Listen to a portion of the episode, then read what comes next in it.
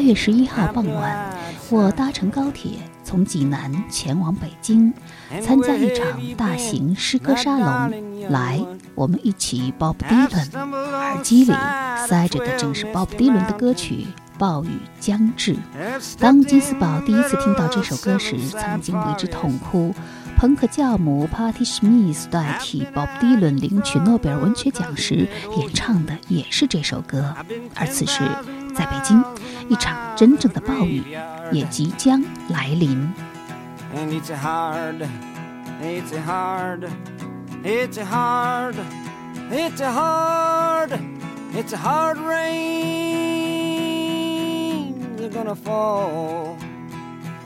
八月十二号下午一点，暴雨已停，小雨霏霏。来到七七剧场，巨大的红色招贴将一整面墙体包裹起来。从侧面进入，一台漂亮的红色铁艺贩尸机在迎接大家，上面摆满了八种口味的薯片儿：民谣孜然味儿、迷幻椒盐味儿、蓝调烧烤味儿、摇滚番茄味儿、爵士青瓜味儿、午夜波本酒味儿。电音焦糖味儿、麻辣西皮士味儿，而只要撕开薯片袋，里面就是一本本中英文对照版《鲍勃迪伦诗歌集》。这是经过迪伦亲自校订的版本。他说：“这是我的词典，整套八本购买，还有一个六十年代复古美式旅行箱和一枚可爱的小口琴。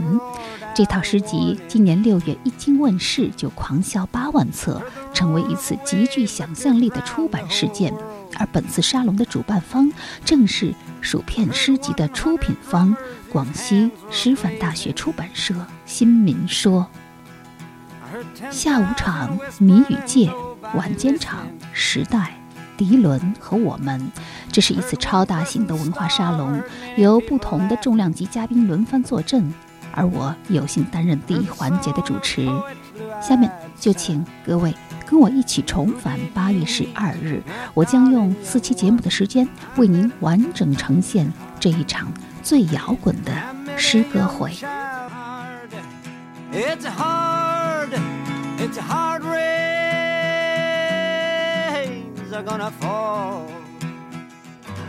这是一个诗歌与音乐相遇的日子，也是一代摇滚偶像。突破传统文学森严壁垒的胜利日。胜利日。时间：二零一七年八月十二日。地点：北京七七剧场。来，我们一起。Bob Dylan，嘉宾阵容：摇滚及民谣歌手汪峰、周云鹏、莫西子诗、王一，诗人及译者于坚、西川、李婉、陈黎，文化名人及媒体记者郝仿、王晓峰、史航、金小凤。活动主办：广西师大出版社新民说。电台支持：山东经济广播小凤直播室。从民谣到诗歌，从摇滚到时代，从 Bob Dylan 到我们，来，我们一起 Bob Dylan。Bob Dylan 这位也是属于珍宝。Bob Dylan 的语言还不是我们中国人理解的那种优美，中国人理解的优美是美文学那种优美，Bob Dylan 恰恰是反对这种美文学的，是随着你的。听得多之后呢，知识面也广了嘛，你就能发现更多的他的音乐。它是一个不断发现的过程。Bob Dylan 的声音你得适应啊。某个意义上说，他对我是一个提醒。我为什么不能有的时候也那么直截了当？他给我们这一代人的影响最大的就是，呃，提高了所谓的英文里面我们说这个就 political consciousness，就是以非常强烈的批判的眼光，等于让我们大开眼界，有点像那种顿悟的。Bob Dylan 实际上他代表了一代人，我们每一个人都受到他们那一代人的影响。你即使不知道 Bob Dylan，你的生活方式也受到了他们的影响。他一直是从自我的内心出发去保持跟外部世界的这种接触。他是千变万化，他永远是一个唱反调的，它是一种生活方式。来，我们一起 Bob Dylan 第一场，你七十岁的陌生人，开场曲。鲍勃迪伦作品演唱，王一。Far between sundown's finish and midnight's broken toe, We dug inside the doorway, thunder crashing. As me just take a bout of boats, some shadows in the sounds. See me to be the trams of freedom flashing. Flashing for the warriors whose strength is not to fight. Flashing for the refugees on the unarmed road of flight. And for each and every underdog, soldier in the night. I may gaze upon the trams of freedom flashing. 谢谢。开场独白，周云鹏。哎，大家下午好啊，Bob Dylan 好。刚才我觉得听这个王一唱歌，我是闭着眼睛听，就觉得是 Bob Dylan 六几年的 Bob Dylan 那种声音是吧？呃，然后很高兴在这个 Bob Dylan 这次表彰大会上发言啊。那个，其实 Bob Dylan 他这是艺名，他原名叫罗伯特·艾伦，所以大家知道，你看要想火还得起个好名是吧？就像左小诅咒，他的原来不叫左小诅咒，你们知道吧？张伟伟也不叫张伟伟。啊，对，我们还是说 Bob Dylan。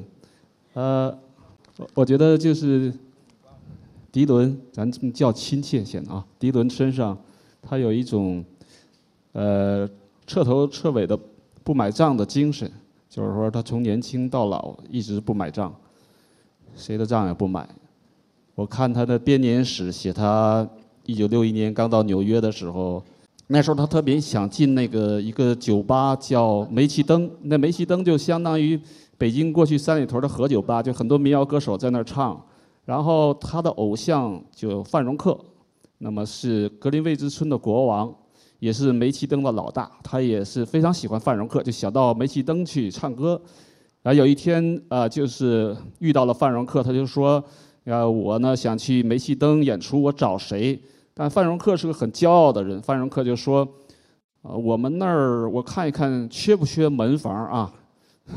波普迪伦就很生气，就说：“你死了这条心吧！”就那意思，我永远也不会去做门房。他说：“我给你唱一个我的歌吧。”啊，鲍勃迪伦就拿吉他给范荣克唱了一首歌，叫《当你穷困潦倒的时候，没人认识你》。哦，范荣克一看小伙子还挺有个性啊，就觉得不错，就呃就把他带到煤气灯演出了。就是说，鲍勃迪伦自己说，就是范荣克把他带进了美国的这个民谣圈儿，就是戴夫范荣克。然后等到鲍勃迪伦成名以后，那个名满天下以后，那么很多年轻人就在他们家门前游行，就说：“迪伦呐，赶快出来领导我们，为我们代言。”指挥我们吧，然后他是很反感，到处搬家。他那个时候形容自己就是说，他说我像一块肥肉，被扔到了狗群里，就说也一一种自嘲，也是对自己那种名誉的不买账，对自己的那种声誉的不买账。呃，所以他骨子里就是这种精神。你像他刚到纽约的时候，那个时候纽约的电台充斥着流行音乐，他就一个人。抱着把木吉他唱那些，呃不合时宜的民谣，等到别人都唱民谣了，民谣音乐风靡美国了，他就把木吉他换成电吉他，人们就说：“哦哟，鲍勃迪伦叛变了啊，民谣的叛徒。”然后一直这样撕掉自己身上的标签，然后扔在路边。当然，我觉得是这样的，人。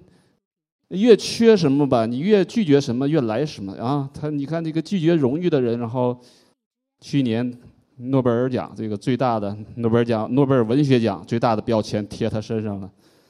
其实你说巴布迪伦，你要不你你要不想要或者不情愿，你可以让给村上春树啊，他等那么多年了，是吧？他都望眼欲穿了。那巴布迪伦好像也不是很在乎，就是说我有演出，然后让那个帕特史密斯去。代替他领奖，我就有时候想，我说那个 Bob Dylan 在电视前，他看帕特·史密斯领奖的时候，紧张的，就是说好像忘词儿了，就唱歌的时候都忘词儿了，特别紧张。我觉得鲍勃·迪伦一定在那偷偷的，一定在底下在那坏笑，就说：“哎呀，这小帕还是年轻啊，是吧？一个诺贝尔文学奖就把你吓成这样。”而鲍勃·迪伦整个，我觉得，对他就是那样不买账，然后。不想被任何人赚到手心儿里，就是他不想做任何集体的代言，不想做任何群体的工具，不想做任何人群的传声筒。那对于他来说，就对于世界来说，他就是一个闪躲的人，或者是闪展腾挪哦。对于他自己来说，我觉得是在不断的向前，不断的在超越。然后，不断的给自己的心一个诚实的交代吧。好，我的发言就到这里，谢谢。谢谢云鹏，请您到嘉宾席入座好吗？来，我扶着您。谢谢云鹏的分享，谢谢云鹏给我们讲的鲍勃迪伦的故事。呃，现场的各位鲍勃迪伦的迷弟迷妹们，大家好。感谢你们来到七七剧场参加这样的一个鲍勃迪伦的大趴儿。今天这个天气很特别，因为呃，在这样一个无比炎热的八月，突然下了一场雨，让我想起了村上春树的一本书《雨天炎天》。刚刚呃，云鹏也提到了村上春树，我觉得好像在今天这个场合提村上春树，是不是有点不太厚道呀？啊，呃，我们今天的这个活动会从下午一直玩到晚上。我觉得这样的一个设置非常的像摇滚音乐节，而且我们今天的嘉宾阵容非常的强大。有人看了我们的嘉宾名单之后说：“哎，你们就差请老爷子了。”好，下面我来介绍一下我们呃今天活动的主办方是广西师范大学出版社，承办方新民说。飞地新事项，协办是《新京报》书评周刊、凤凰读书、山东经济广播、七七剧场，直播是腾讯网、凤凰网、豆瓣网电台独家播出。小凤直播室，我叫金小凤。呃，在一九六一年的时候，有一个美国北方明尼苏达州的年轻人，他来到了纽约，混迹在格林尼治村。成了一名民谣歌手。有一天，他在迪伦·托马斯的诗集当中获得灵感，就给自己起了一个名字，叫做 Bob Dylan。然后他用这一个名字混迹在各种各样的角色当中，最终把自己塑造成了一尊神。那么鲍勃·迪伦。的确无愧于我们这个时代最伟大的摇滚艺人的称号。据统计，全世界关于音乐家的书籍当中，研究鲍勃迪伦的书是最多的，一共有一百四十八种。那么，谁知道排名第二的是哪位音乐家？约翰列侬。排名第三的是，排名第三的是谁？云鹏。凤凰传奇吧。排名第四的是周云鹏，OK。第五我记得是 Bob Marley，第四是 M.G. Michael Jackson。第三哪位朋友能告诉我？OK。好，那么在迪伦的头上呢，有着呃无数的这种头衔，也让我想起有一个故事，就是大概是在七八十年代，有一次迪伦在纽约第四十二街闲逛，然后他走进了一个面具店。就是卖各种各样的名人的面具，其中就有他自己的一个面具，然后他就买下来，晚上演出的时候他就戴在脸上，然后他的观众就感觉非常的惊愕。其实这就是迪伦，他像一个大魔法师，他的手里有无数这样的面具，随时都可以拎出一个来对付媒体、对付大众。那么关于迪伦的形容，我觉得我们可以掰着手指头来数出十个。至少十个啊！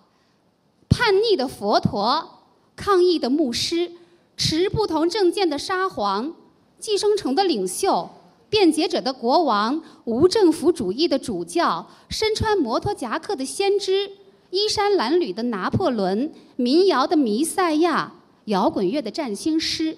这还仅仅是十个，如果想数一百个的话，我相信大家一定也能够数得出来。甚至于在他巡演的时候，呃，到了英国，有人说，呃，上帝来到了伦敦，以鲍勃迪伦的样子。但是在中国，他对我们来说还是非常非常的陌生。据说他第一次登上新闻联播。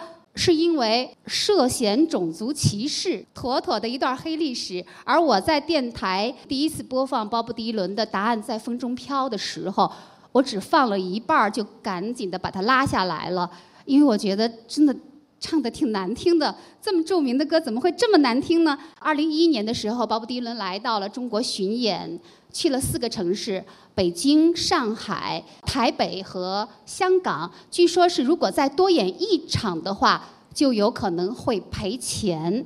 那么，这就是鲍勃迪伦一个谜一样的男人，就像我们这次活动的文案当中所写的，音乐家背后的那个诗人，只是他万千身份当中刚刚被我们认识的一个。所以我们第一环节的主题就是谜这个七十岁的陌生人。我将邀请四位嘉宾一起来破解这道迪伦之谜。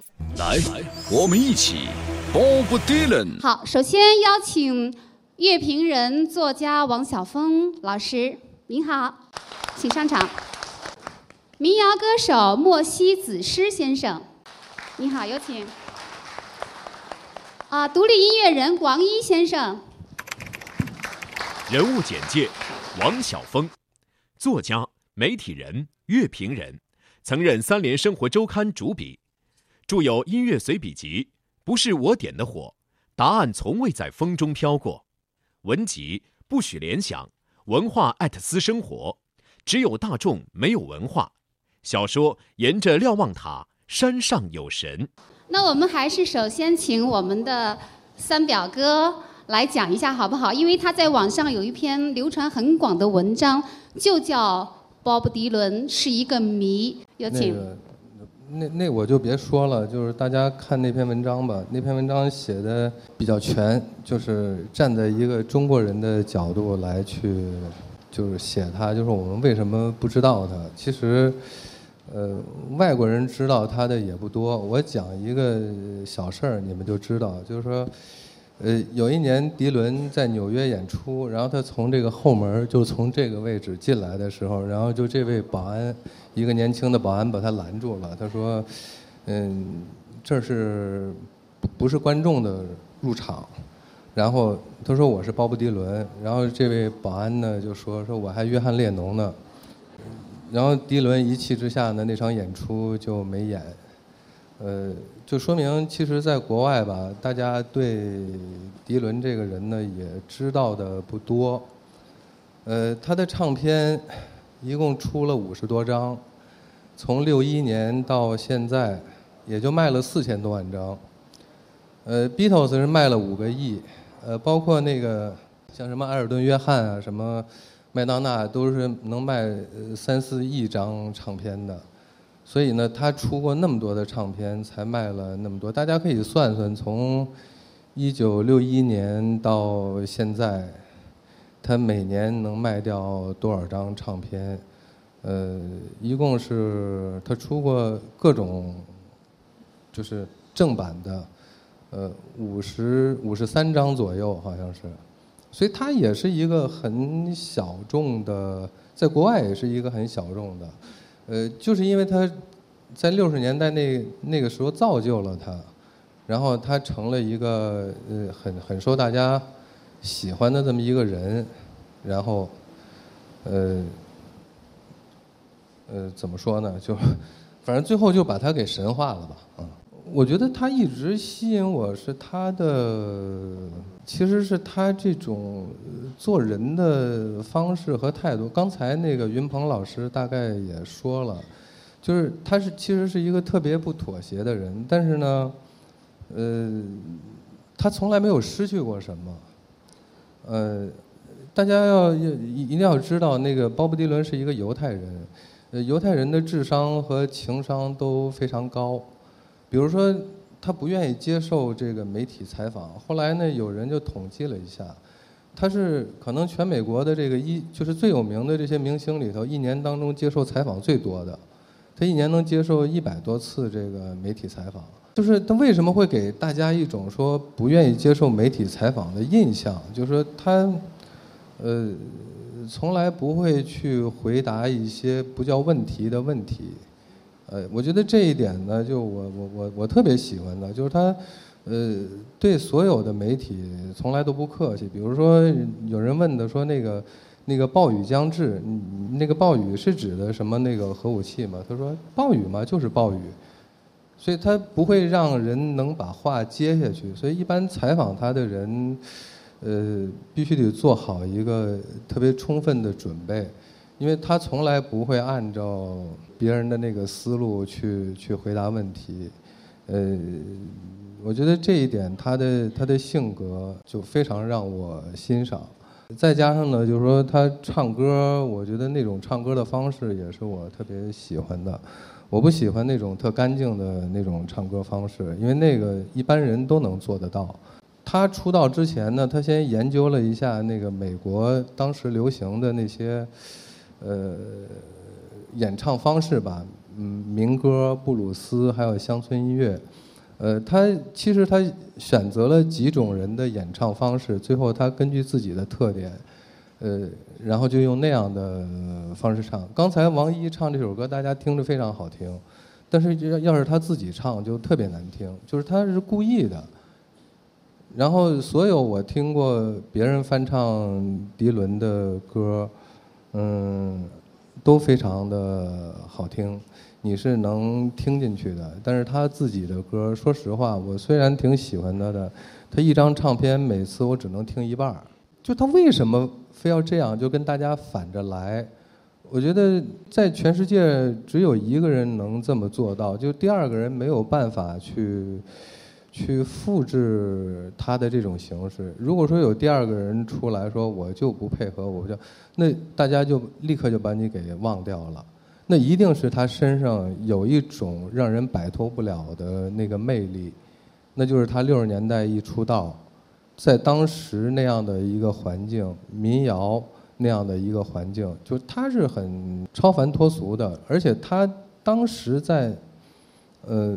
民歌里面，它赋予的一些东西也恰恰是那个时代欠缺的，啊，所以呢，就大家觉得你应该是一个我们这个时代的代言人嘛，呃，要要怎么着怎么着，然后他自己也非常清楚，如果这样的话，自己就不自在了。我觉得他非常清楚，就是说，自由不受约束对他来说有多重要。所以他这么多年其实一直是在跟这个媒体、跟受众吧，一直玩一个像猫捉老鼠的这样的一个游戏，呃，不愿意去去妥协。他越是这样吧，呃，就越吸引人。呃，有些就是说上赶的不是买卖嘛，整天做各种宣传的那些艺人，呃，其实他他一定是卖不出去，他才这样嘛。那我觉得迪伦就站在那儿，就是坐在家里头，就把一切都得到了啊。好，谢谢小峰老师的分享。那下面我们有请莫西子诗来为我们谈谈你心中的鲍勃迪伦，好吗？莫西子诗，歌手、独立音乐人，二零一四年中国好歌曲总决赛亚军，获第十五届华语音乐传媒大奖最佳作曲人及年度国语歌曲两项大奖。为二零一五年豆瓣阿比路奖年度民谣音乐人。给莫西一个话筒。嗯，我应该说我不了解 Bob Dylan，但是我非常喜欢他。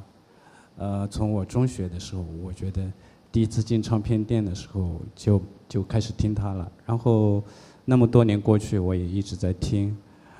嗯，他对我来说，就是经常有人说：“哎呀，他这个大树的声音，你。”你觉得好听吗？那我觉得没有什么好听不好听，我觉得听着他的声音，我觉得特别能安静，就像一个一个邻居的家的一个大叔在娓娓道来，在讲述一些故事一样。确实后面我不懂英语，但是后面我发现他歌词里面基本上都是每首歌都是一个故事，而且都是一些很小的、很民生的故事，然后我觉得特别有意思。应该说他这种感觉很自我。我经常在问我问自己说，嗯，应该做一些什么？应该去怎么样？有的时候应该去怎么样去过活？但是我觉得他很很很我。很人，就是我就是我，然后很自我的那么一个感觉，所以这点我觉得就是经常会提醒我说，要要做的不要离轨道太远，而是就是很自我吧。好，大家了解莫西吗？他是中国好歌曲年度总决赛的亚军，所以那段时间。很多媒体也在追逐莫西，但是莫西说：“哎，我就是哼哼唧唧的唱了一些歌而已，你们千万不要说我是民谣歌手。你为什么那么拒绝这个迷幻山歌。迷幻山歌，对。那么在你心里，民谣歌手应该是个什么样子？呃，像 Bob Dylan、尼尔杨，还有很多很多，像尼克德雷克，还有我觉得他们应该是。就应该是回到生活的最本身，去关心社会、关心民生，对这样的，嗯，而不是飘在上面的。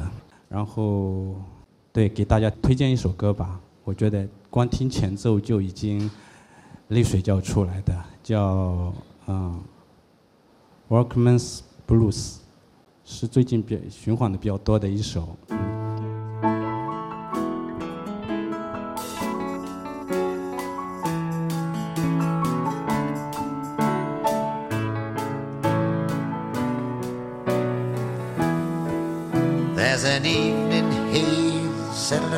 town, starlight by the edge of the creek. The buying power of the proletariat's gone down. Money's getting shallow and weak. Well, the place I love best is a sweet memory. It's a new path that we trod. They say low wages are reality if we want to compete abroad. My cruel weapons have been put on the shelf. Come sit down on my knee. You are dearer to me than myself, see. While I'm listening to the steel rails hum, got both eyes tight shut. Just sitting here trying to keep the hunger from creeping its way into my gut. Meet me at the bottom, don't lag behind Bring me my boots and shoes. You can hang back or fight your best on the front line. Sing a little bit of these working man blues.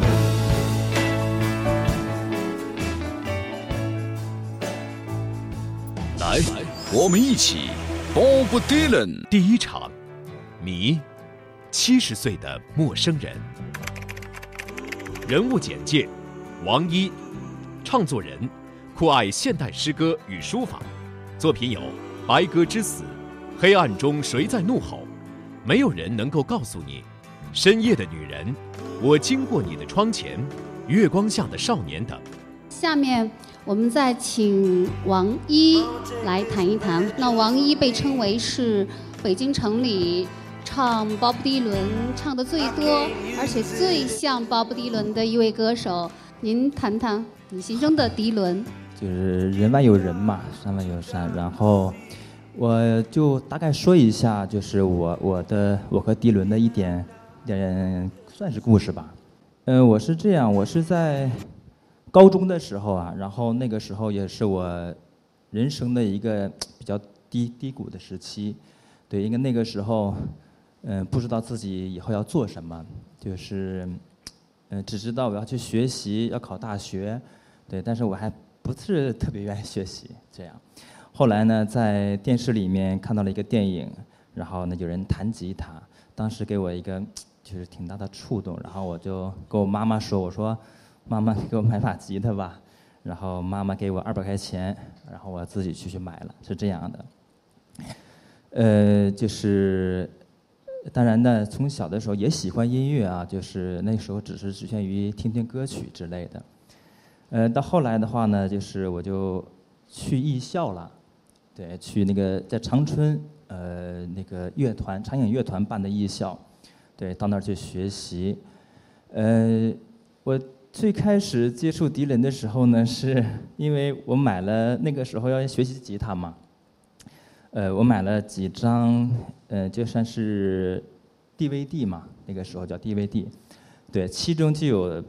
他一个，因为什么呢？因为他那个专辑封面呢，画的一个吉他，对，然后呢，异性店里面老板就给推荐，说你看，你看这个肯定是跟吉他有相关的嘛，然后我就买了。有他一个，还有呃，Eric Clapton 一个，那个也是那个不插电，对，还有还有两个人，对，当时我看，呃，我听到迪伦之后，我非常不喜欢他，对，那个。就是他那一场、那场、那场不插电的演唱会，我觉得他声音非常难听，然后呢，歌曲也没有调子，就是这样的。到后来我放了很久，呃，后来的话呢，就是听 Eric Clapton 啊，或呃比较多，呃，还有是再后来就是比较喜欢的 Rolling Stone 的滚石乐队，对，嗯，他的歌我也唱了很多，对。呃，但那个时候呢，我我就知道这鲍勃迪伦他会他是特别好的，的特别好的音乐。然后呢，后来在就是 在艺校毕业之后嘛，呃，那个时候是在琴行做琴童，然后在长春一个租租的一个房子里面，那个时候家里面也没有什么电器嘛，但我有一个 CD 机，一个 CD 机。然后呢，一般每天晚上呢，我就硬逼着自己去听，把灯关了，然后呢，把 CD 开开，然后就去听，是这样的，对。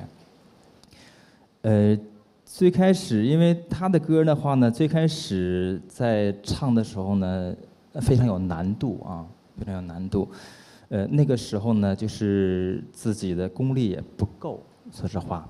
嗯，后来时间长了之后，随着自己就是在成长嘛，在成长，然后呢，逐渐的就嗯，慢慢就接受他，然后从他一些比较简单的歌开始，开始试着学着唱，对，是这样。嗯，我觉得他的歌是我是我唱过的歌里面最难学的歌，对，是这样。关于鲍勃迪伦的歌曲有两个说法。一个说法是，全世界的歌手都在唱他的歌，然后唱的都比他好听；还有一个说法是，全世界的歌手都在唱他的歌，但是都没有他唱的好听。你觉得你是唱的比他好听的，还是不如他唱的好听的？因为因为他的歌曲是这样，就是嗯，他的歌曲的节奏非常难，特别是他的一些呃四三拍的歌曲，就是非常难唱的。呃，一个在节奏上，还有就是他的声音被称为有说很多是人声弯音，呃，就是很多音好像不在乐音的那个点上，对，嗯，那个是很难把握的，所以说别人模仿起来是非常非常难的，可能我们无法把握这种东西。OK，其实我觉得这个问题可能对云鹏来说就比较好回答了，对吗？人物简介：周云鹏，歌手。诗人、作家，被称为中国最具人文气质的民谣音乐代表。发行音乐专辑《沉默如谜的呼吸》《中国孩子》等，出版诗文集《春天责备》《午夜起来听寂静》及杂文集《绿皮火车》，曾获人民文学诗歌奖。云鹏，你要是唱鲍勃迪伦的话，一定比鲍勃迪伦唱的好听，因为你嗓子比他好。我不唱他的歌，因为鲍勃迪伦也不会唱 Beatles 的歌。但是，大概有一年的时间，你是在以唱鲍勃迪伦为生吧？没有唱罗大佑，那时候我在北京卖唱的时候是唱《灰姑娘》，对，也有崔健的。对我英语不好，那些英语我根本打死我也记不住那些，所以我不可能唱下得起来。可是我记得我在采访你的时候，你说在西藏，因为老外特别多嘛，我说云鹏，你给我们唱一首外国歌，那时候你唱什么呢？唱左小诅咒的，他那歌一听就觉得像外国歌，啊，对。其实，在我们的现场，云鹏可能是，我不知道是不是唯一的一个，在美国看到过鲍勃迪伦现场的人，刚刚他也讲过了，我可以跟大家透露一下，现在戴在云鹏手上的这个手环，就是那次音乐节的一个手环。从那之后，云鹏就没摘下来过，有没有？这个是，他不是鲍勃迪伦的专场，那个音乐节呢有罗杰沃特斯，就是平克·弗雷德那个，还有 Rolling Stone，然后还有 The Who，还有尼尔·杨。还一共有六个月的，鲍勃迪伦只是其中一个。其实我是本来想看罗杰沃特斯，看平克·弗雷德的那个，然后顺带的看一眼鲍勃迪伦，就是那，所以这个手环我就留在。我觉得那个现场，我看了那个洛杉矶那个，我觉得现场最棒的还是罗杰沃特斯和罗林斯顿。哦，那个现场还是就是说，呃，感染力非常强。Bob Dylan 属于现场，我认为。倒数第一的吧，就是他现场，呃，反正因为我的英语不好，不知道他唱的歌词是什么，所以他不能从音乐上更多的触动我。我如果我懂英语就好了，就我知道他唱的故事就好了。但像那个罗杰沃特斯或者罗林斯顿，他就完全可以通过旋律就触动我。就我这是属于这种门外汉呢，只能就是这样的，就是谢谢你。这大概也是鲍勃迪伦之所以在中国。让人感觉陌生的一个最主要的原因。那现在不是已经有了广西师大出的这个诗集了吗？那您可以直接读到鲍勃迪伦的诗了。鲍勃迪伦还是因为我最近也在看他的编年史啊，看他很多书，我觉得还是挺厉害的。就是说他，他是个很美、很美国本土的那种，就是说。我对比一下他跟莱纳德·科恩的区别。你看，莱纳德·科恩他是一个就是更更那个抽象的世界型的那种公民，但是鲍勃·迪伦是非常美美国本土，就是说他写的都是那种纽约的市井生活，包括他那些歌词里的意象都是那些呃工人呐、农民呐，还有洗衣工啊，就这些意象，呃特别庞杂。但是如果你要不懂英语，真是不容易进入他那个世界。光通过音乐进入难度很大，其实，呃，就是这样。嗯。好，那我想现在还是把这个皮球踢给王晓峰先生，好不好？迪伦这样一个就是生活在众目睽睽之下的音乐人，但是那一百四十八本的他的呃各种各样的传记，大家有一个共同点，就是共识，就是说他是一个谜一样的人，就他怎么能够在众目睽睽之下来呃。保持这种神秘感。另外，就是他有那么多的作品，就是那些作品究竟是他的自传，还是他虚构出来的他的一个自传呢？我觉得他不愿意跟人家解释什么。呃，那他没有给你提供一个所谓的官方的答案，然后大家就开始胡思乱想，开始瞎猜嘛。呃，然后他写的东西呢，就是你可以理解成好几种版本，然后他也从来不会说哪个版本是对的，甚至他有的时候他提供的信息呢是在误导别人，他就是不想，呃，让人对他看得太清楚吧，我觉得是这样，因为他。从那个明尼苏达州跑到纽约去混的时候，他就说，呃，自己是从南方来的，从新奥尔良来的，然后，呃，说着南方口音，就想想毛宁一张嘴全是广东的普通话那种感觉，呃，然后他在纽约开演唱会，第一次开演唱会的时候，嗯，他把他爸他妈从那个老家接过来，说你看。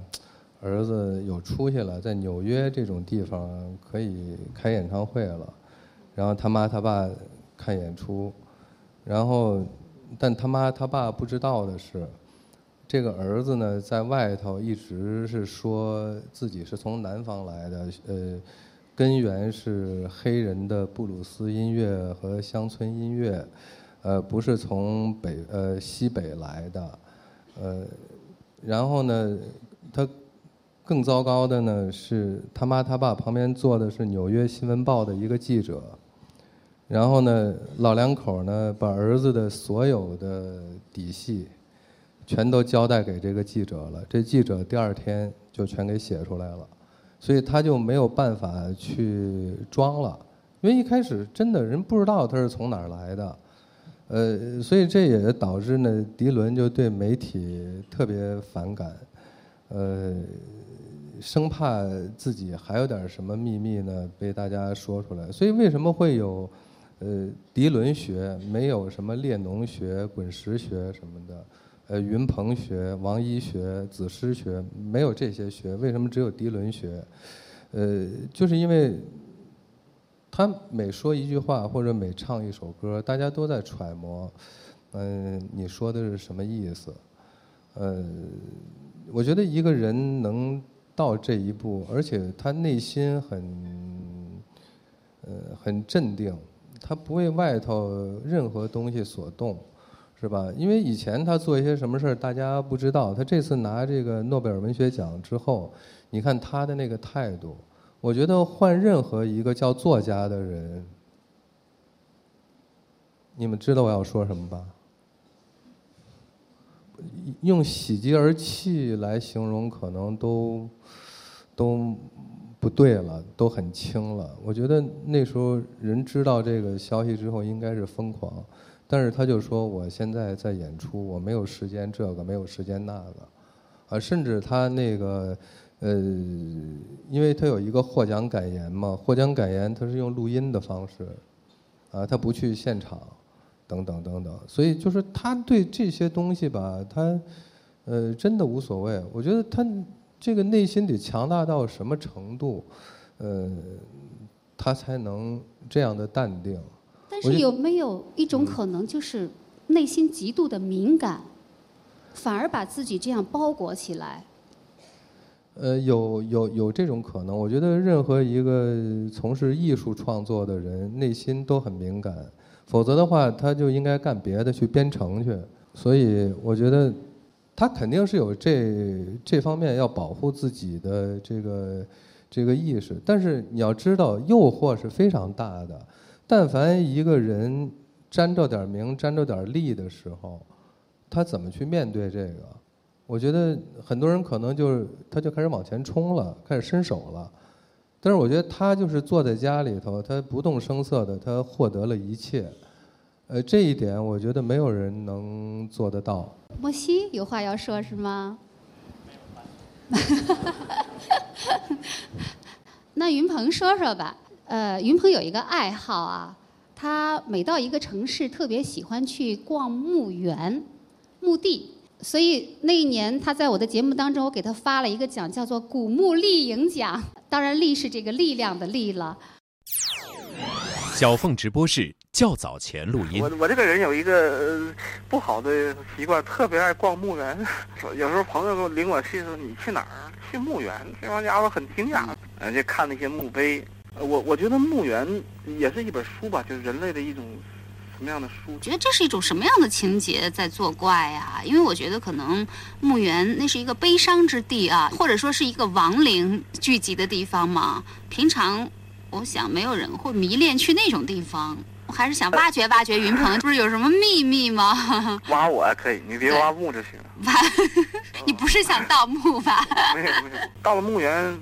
我觉得没有悲伤，就是特别刻骨铭心的那种安静，就像你在一个幼儿园里，孩子们都睡着了，有那种感觉。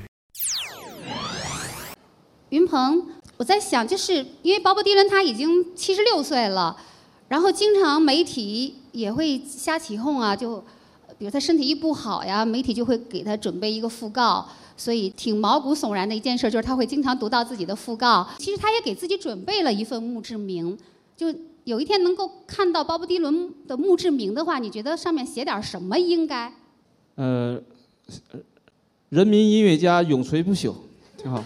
他给自己准备的墓志铭说：“这里是鲍勃迪伦，这个人，他创造了一个鲍勃迪伦，一个了不起的人。总之，还是像谜一样的一个缠绕的结构。”好，那接下来我们是不是一起？进入读诗的环节呢，这是广西师大出的一本书《鲍勃迪伦诗歌集》，装在这个非常漂亮的旅行箱里。呃，而且我们大家也都跟着一起吃到了鲍勃迪伦薯片儿。那现在呢，我要来撕开这个薯片儿的包装，其实我还挺舍不得撕的，在家里都是拿剪刀，然后从下面这样剪开。据说这是一个最佳的方法。然后把这个薯片儿袋儿呢，弄得整整齐齐的放在书里，就像小的时候存糖纸儿一样。但是现在我不得不来撕开它。有《永远年轻》这首诗，我们大家能不能一起来朗诵这首诗呢？希望大家我们现在一起站起来，好不好？我想到有点像教堂的那个。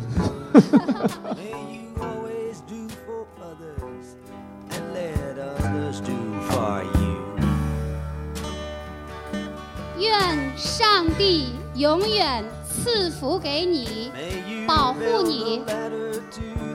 愿你实现一切愿望。愿你总是为他人付出，也让他人给你帮忙。愿你搭一架梯子直通星辰，逐级攀登。愿你永远保持年轻。愿你永远保持年轻。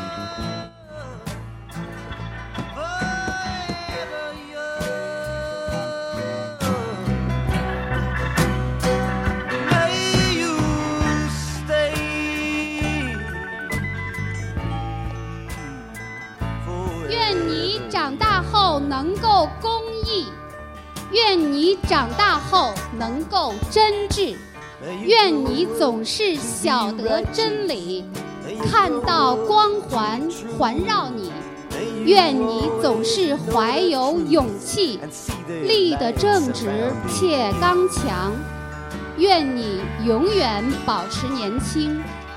愿你的双手总是忙碌，愿你的双脚总是迅疾，在风转向之际。愿你的心总是快乐，愿你的歌总被唱响，愿你永远保持年轻。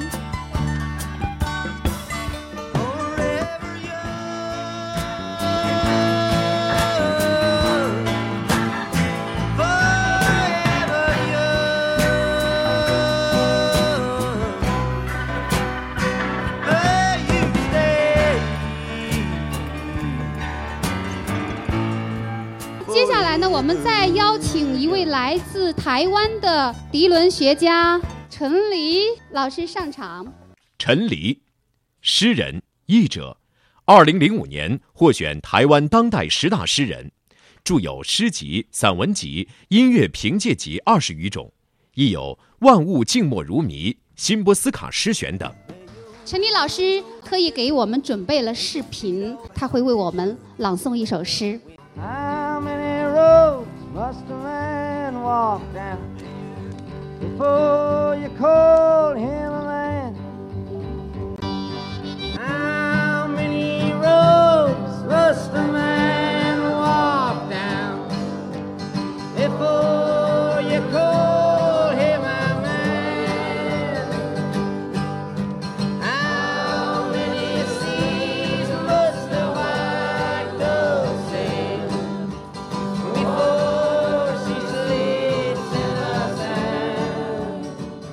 It's almost enough to make you believe in uh, Jung's notion of collective unconscious. That if there is an American collective unconscious, if you could believe in something like that, that Bobby had somehow tapped into it. And there were always these, these, these uh, sometimes very faint resonances.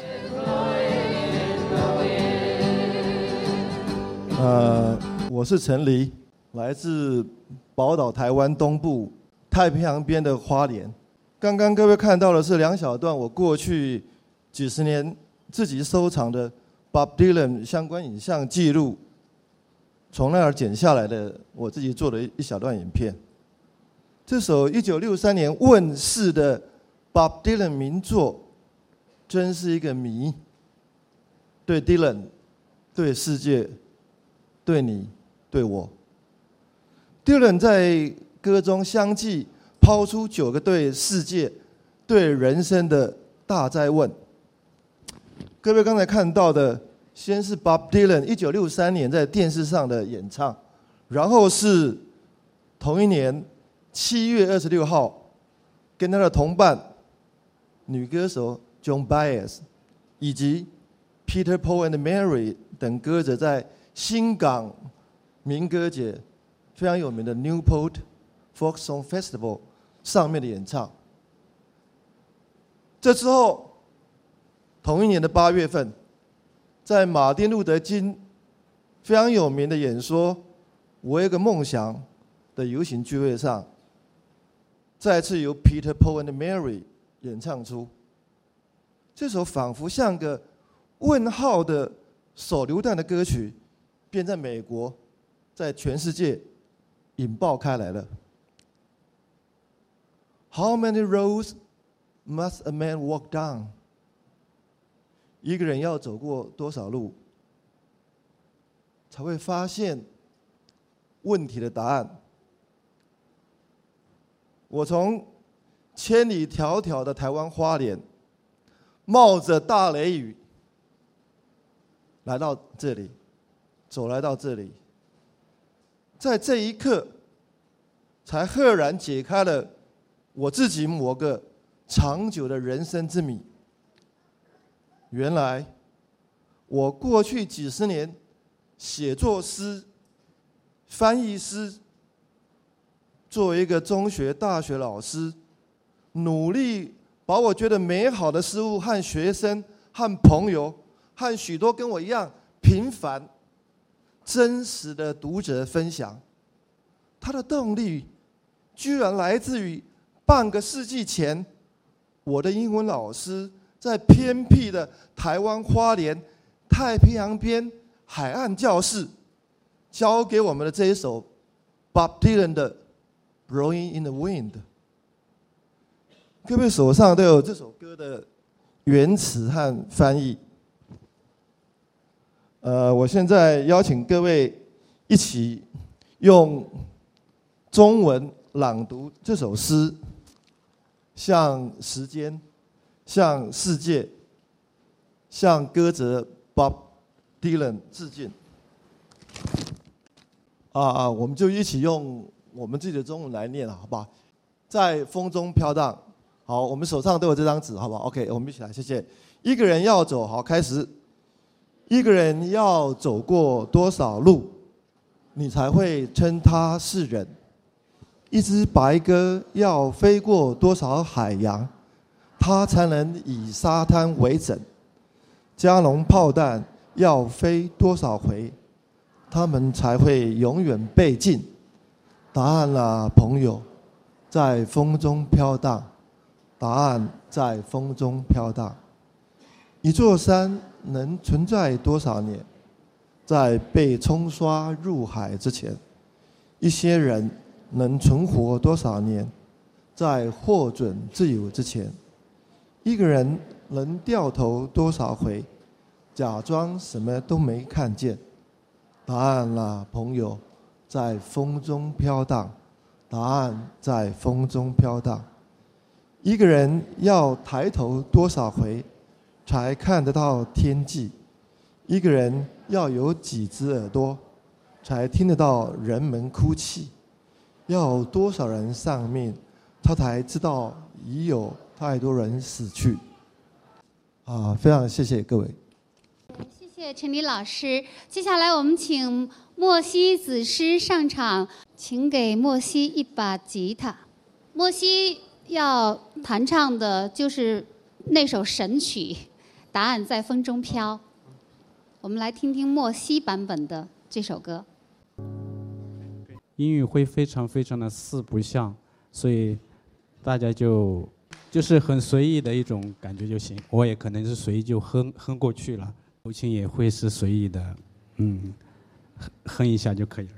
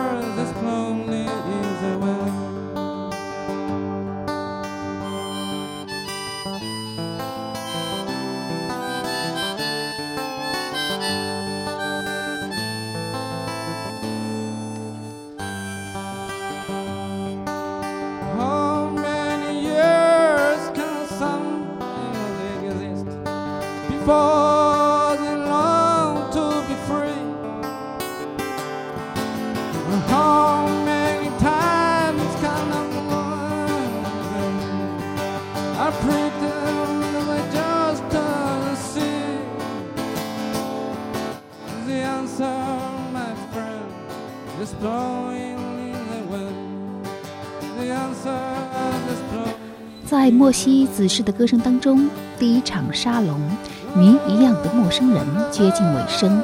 我也突然想起世界上被研究最多的摇滚艺人，排名第三的是猫王阿尔维斯·普莱斯利。关于他们二人，有一句著名的形容：猫王解放了你的身体，而迪伦解放了你的思想。好。这一次来，我们一起 Bob Dylan 的现场实况就进行到这里。感谢主办方广西师大新民说团队。下一期我们将继续转播第二场《借文学与诗歌》。The the the.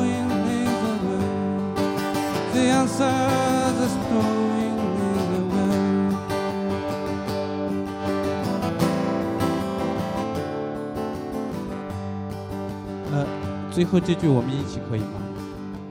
试一下啊。The answer, just blowing